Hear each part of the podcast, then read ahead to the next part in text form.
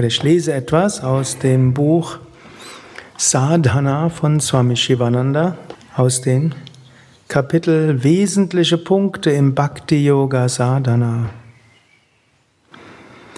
Verschiedene Menschen haben verschiedene Geschmäcker und verschiedene Weisen, wie ihre Psyche funktioniert. Tendenzen, Temperamente, Neigungen und Fähigkeiten für Sadhana sind unterschiedlich.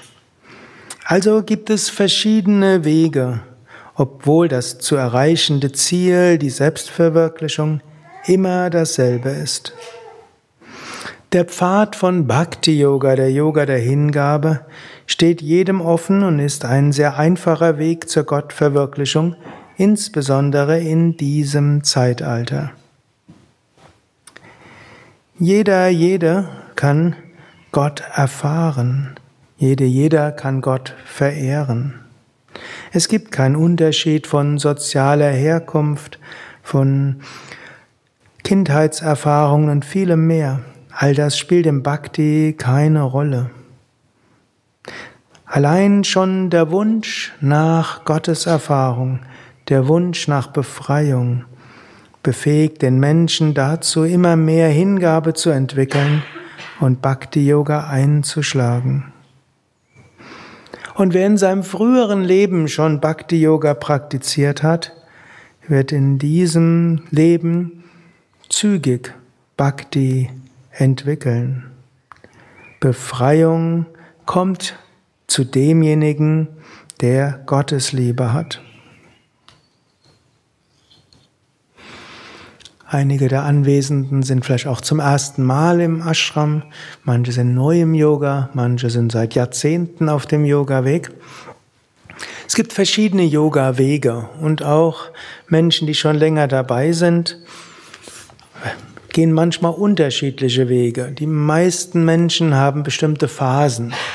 Manche fangen an mit Hatha Yoga, Asanas, Pranayama, Tiefenentspannung und spüren nach einer Yogastunde, ist irgendwo so etwas Subtiles, etwas Leichtes, es schwingt.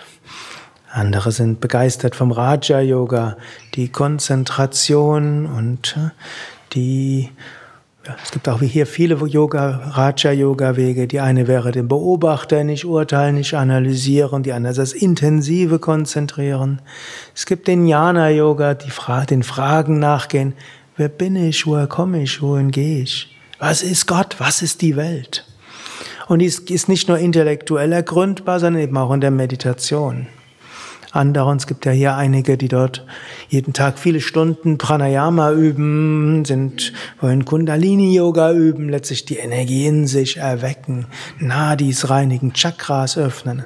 Wenn die Energie stark ist, dann ist das Göttliche erfahrbar. Und dafür ist man bereit, auch durch alle möglichen, ja, Schwierigkeiten hindurchzugehen. Und alle sind sicherlich auch Karma-Yogis, wollen was Gutes bewirken in dieser Welt. Wir wollen unsere Talente nutzen, nicht nur verkümmern lassen, sondern wollen sie nutzen zum Wohl anderer. Und die Energie und die Erfahrung, die wir erreichen durch Yoga, soll ja nicht nur einfach für uns sein, sondern wir wollen damit auch andere berühren, Gutes bewirken.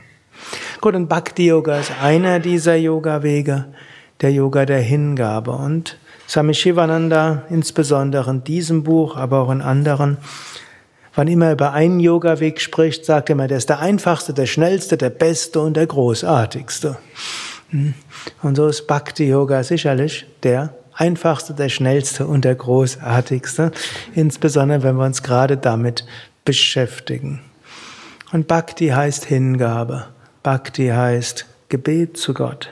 Bhakti heißt die Bitte, oh Gott, lass mich dich bitte erfahren. Bhakti ist die Dankbarkeit. Oh Gott, ich danke für all das Großartige, was ich erfahren. Ich danke für die Herausforderungen, die du mir gibst. Ich danke dir auch für die Schwierigkeiten, die du mir gibst, denn daran wachse ich auch. Lass mich dich immer erfahren und bitte zeige mir, was du von mir willst. Nicht mein Wille, dein Wille geschehe.